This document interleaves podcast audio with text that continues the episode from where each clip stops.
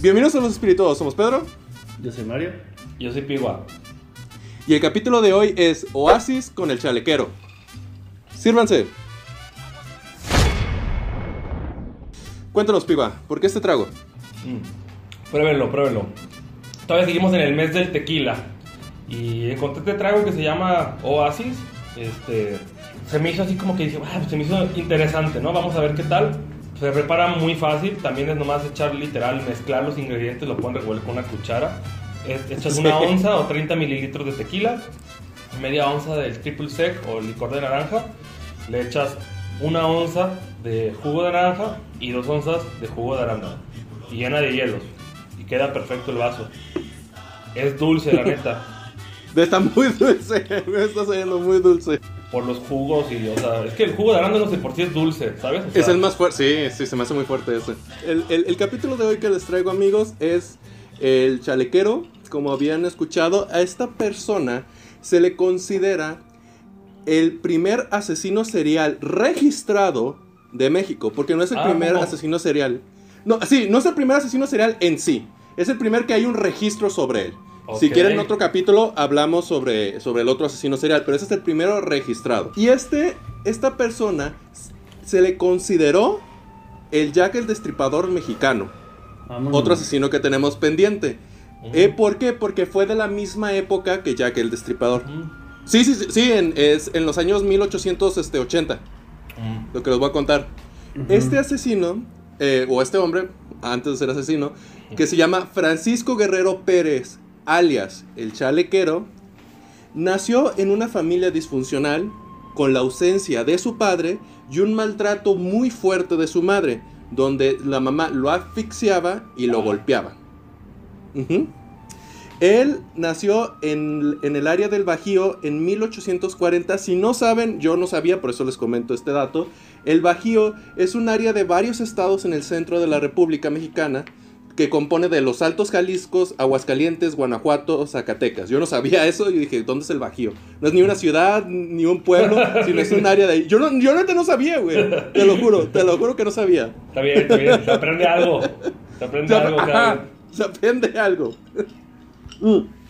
Bueno, él nació en esa familia eh, disfuncional y gracias a ese maltrato de su mamá, este hombre eh, nació o desarrolló más bien una fuerte misoginia.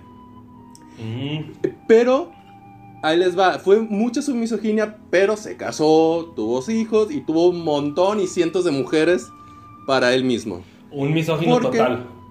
Ajá. Porque esta persona era, según lo describen, era guapo y carismático. Pero tenía tantas mujeres persiguiéndolo que ellos pensaban, eh, bueno, más bien, la gente pensaba que él practicaba la proxeneta. En otras Ah, palabras, PIMP. padrote. Ajá. Sí. que era alguien que conseguía los servicios de mujeres. Esta eh, fue tanto lo que le decían a, a este, a este hombre que pues su ego estaba por las nubes y siempre alardeaba de ello, ¿no? Ajá. bueno. Hablándolos de esta persona, eh, antes de iniciar con su carrera de asesino, él se mudó a México en el año 1862, era a la edad de 22 años, y ejerció ¿A, este, México, su ¿Te refieres a México a la capital o...? Ah, sí, sí, a la Ah. capital, perdón, a, a la Sí. Ciudad de México, para ejercer su puesto de zapatero. Ah, mira. Ahora, dato curioso, ¿por qué le llaman chalequero? En la antigüedad, en México, cuando alguien quería decir la palabra hay que hacer estas cosas a fuerzas o obligado, se decía a chaleco. Entonces, como él estaba con las mujeres a chaleco, se le llamó el chalequero. Mm, ok, ya ¿En tiene serio? más ¿No, sentido. no, no tiene nada que ver con su forma de vestir? Usaba Ah, chalecos. mencionaban, mencionaban que sí, que sí forma de vestir, pero ese se me hizo más, más relevante porque yo no conocía esa, esa jerga. Por el rechazo materno que tuvo esta persona y el maltrato, por no decir de otra manera, él empezó a aborrecer a las prostitutas por el hecho de que ellas hacían una falta a su fidelidad. Irónico, ¿no? Mm. Pero, pero él empezó a rechazar a, a- a- a las prostitutas, a, O sea, lo que está aborrecerlas. es que el vato les echaba la culpa de que era infiel porque existían. tipo. No, no, no, no, no. Él decía, las prostitutas están mal porque ellas son infieles. Yo estoy bien. Ah, ellas están ok, mal. ok, ya. Por eso digo irónico, ¿no? Sí. Hijo de perra. Por lo tanto, este, su modus operandi era tal cual, este, hace- bueno, empezó a asesinar prostitutas y su modus operandi era, voy con eh, las prostitutas, le pido un servicio, hago el, hago el servicio y después las asesino. Eh, ¿Y cómo las asesinaba? O las estrangulaba, o les cortaba la garganta, o llegaba a un punto que mencionaban que las decapitaba. A estas mujeres, después de hacer aquel acto, las arrojaba a, a un río que se llamaba Consulado. Les menciono que se llamaba porque en, en- ahorita en la Ciudad de México está totalmente tapizado ese río. No dudo que ese río corra debajo de la ciudad o tal vez ya está seco, no tengo ni idea. Pero si lo buscan, o sea, van a ver calles y casas, o sea, no se puede ver el río.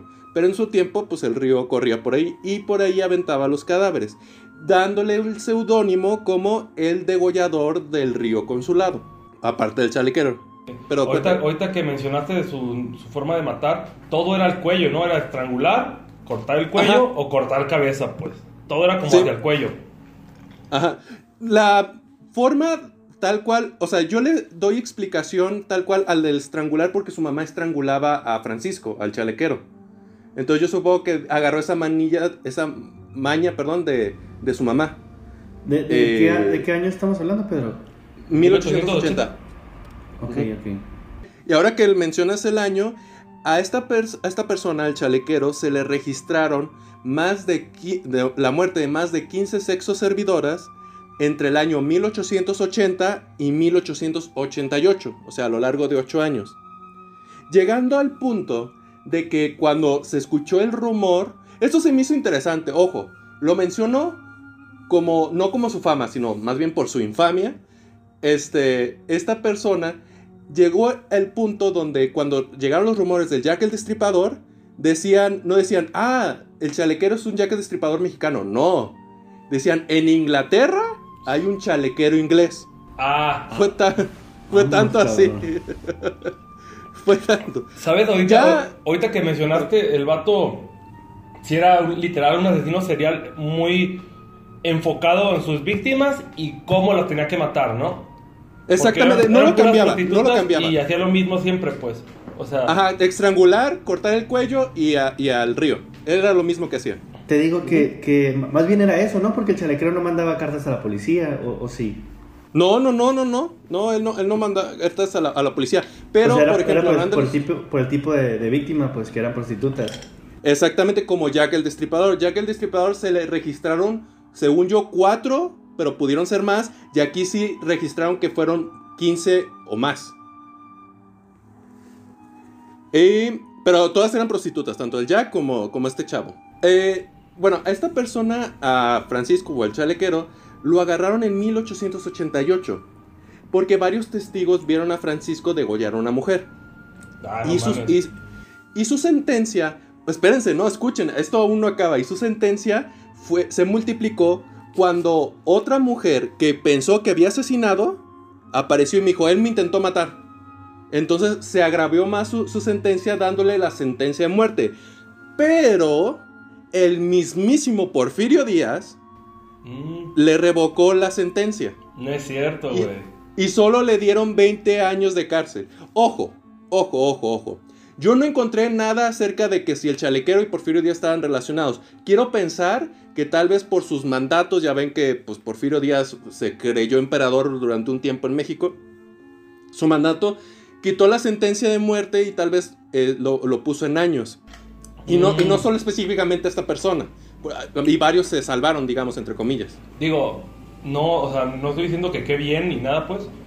20 años estamos en un ¿no? Y antes Sí. la antes vivían menos como ahorita, ahorita la ahorita vivimos más años, pues.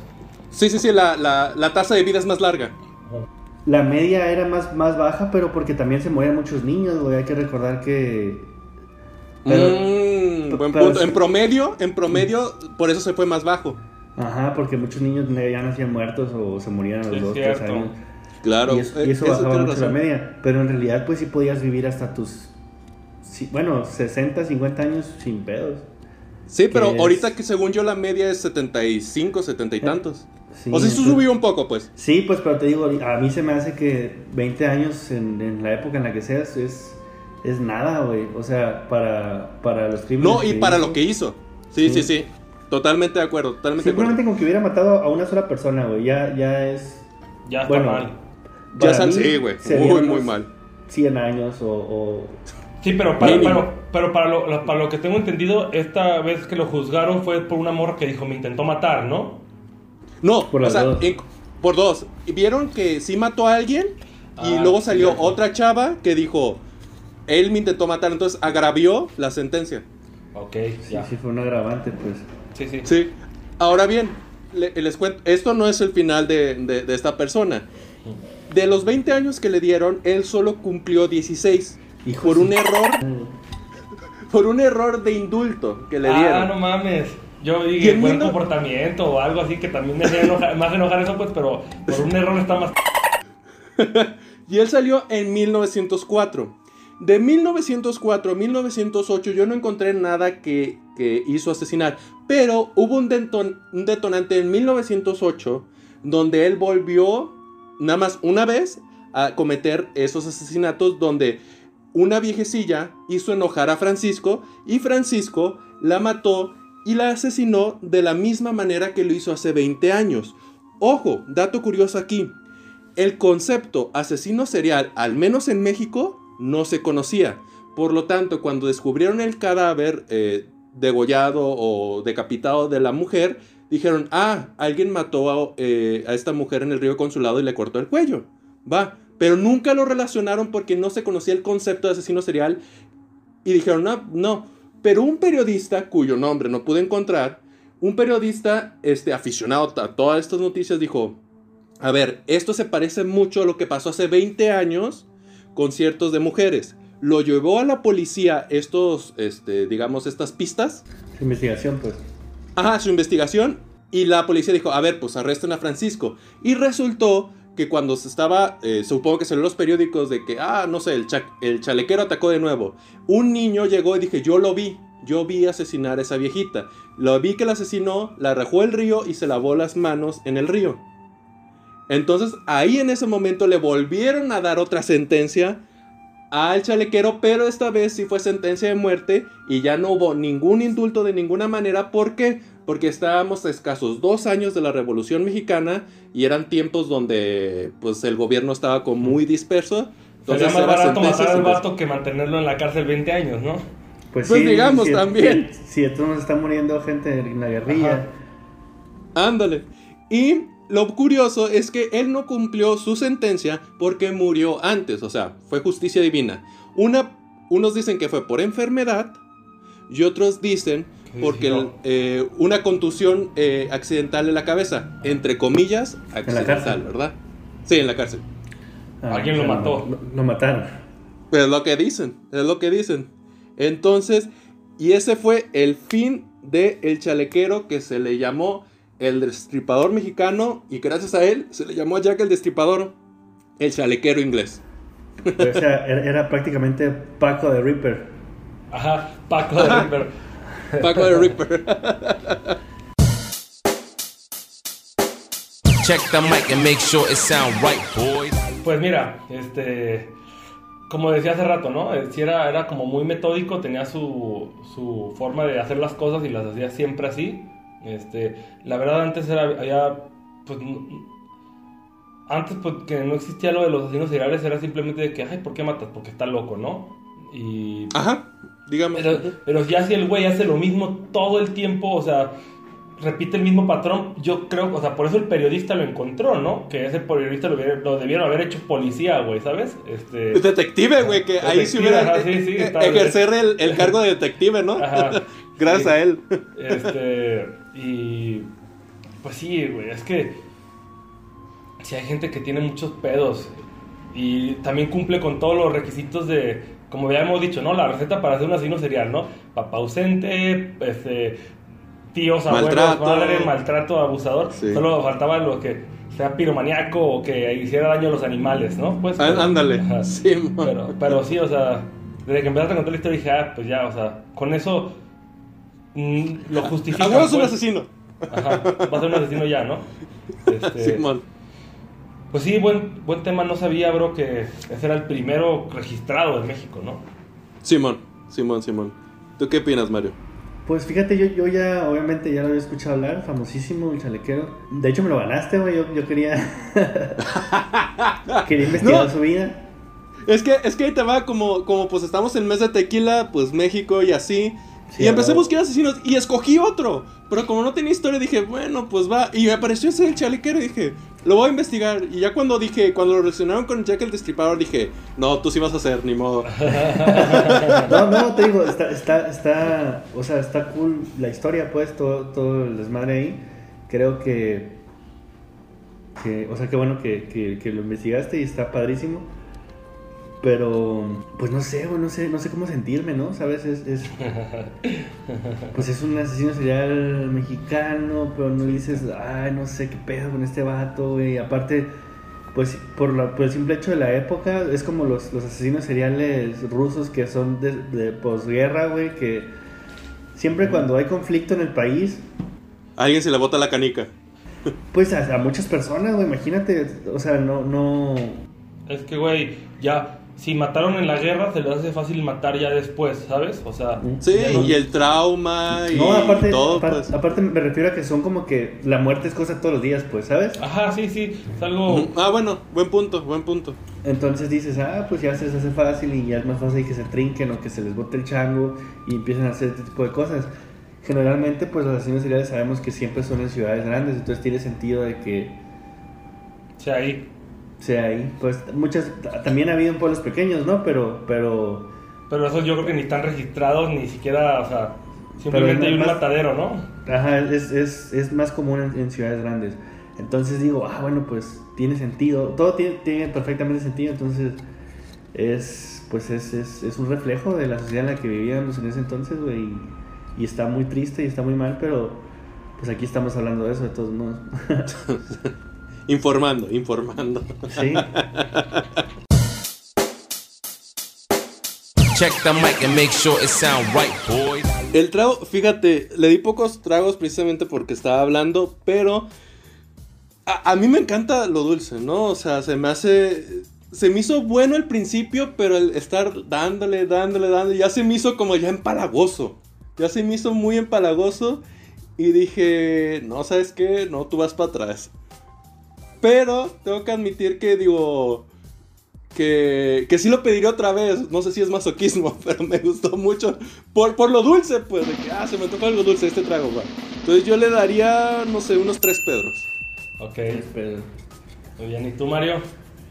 yo, fíjate que como lleva triple sec y lleva tequila, me imaginaba que iba a estar muchísimo más fuerte, güey.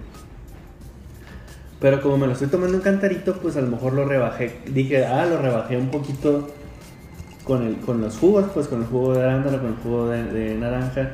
Y ya sabía yo, dije, el jugo de arándano es muy dulce, le voy a poner menos jugo de arándano y más jugo de naranja.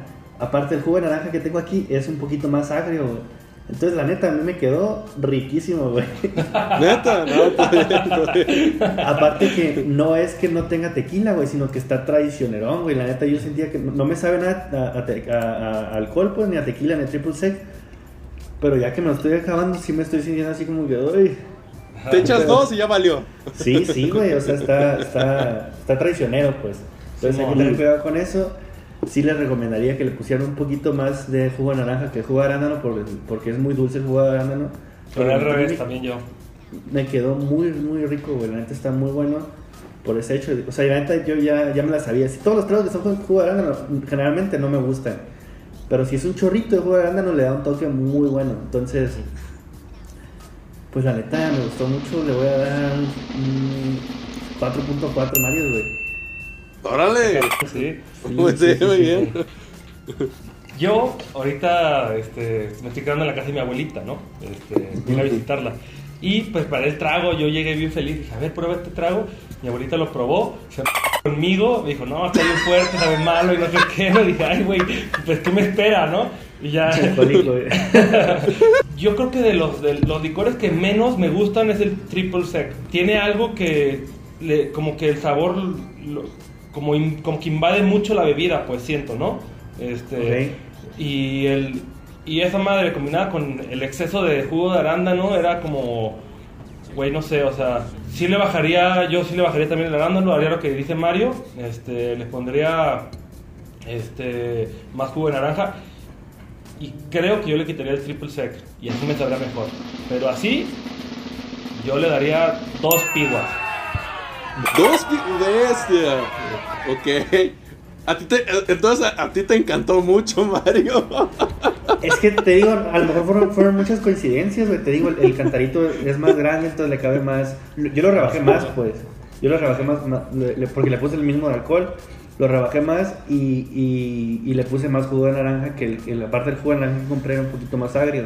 No es tan dulce. Y con el arándano ya. le dio, o sea, le dio un toque muy sabrosón, güey. ¿Sabes a qué, se- a qué me recordó? Al, creo que hicimos el, el Sex on the Beach. Ah, sí, no. Ajá, ándale. Ándale, yo, yo me estaba acordando. Este color ya lo había visto antes en un capítulo de los espirituosos. Pero no, el Sí. Perfection de Beach está más bueno, güey. Sí, sí, sí, está muy bueno, pero no, no sé, me, me gustó mucho, no sé, a lo mejor te digo, fue una serie esa de coincidencias, pero me gustó. Muy bien, amigos, muy bien. Pues. Pues bueno, eso ha sido todo por nuestro capítulo de hoy. Sigan nuestras redes sociales, comenten, quisieran escuchar sobre el primer asesino serial mexicano, quisieran escuchar sobre Jack el Destripador, déjenoslo saber para hacerles el video con mucho gusto. Denle like, suscríbanse, sigan nuestras redes sociales y nos escuchamos en Spotify. Hasta la próxima. Bye.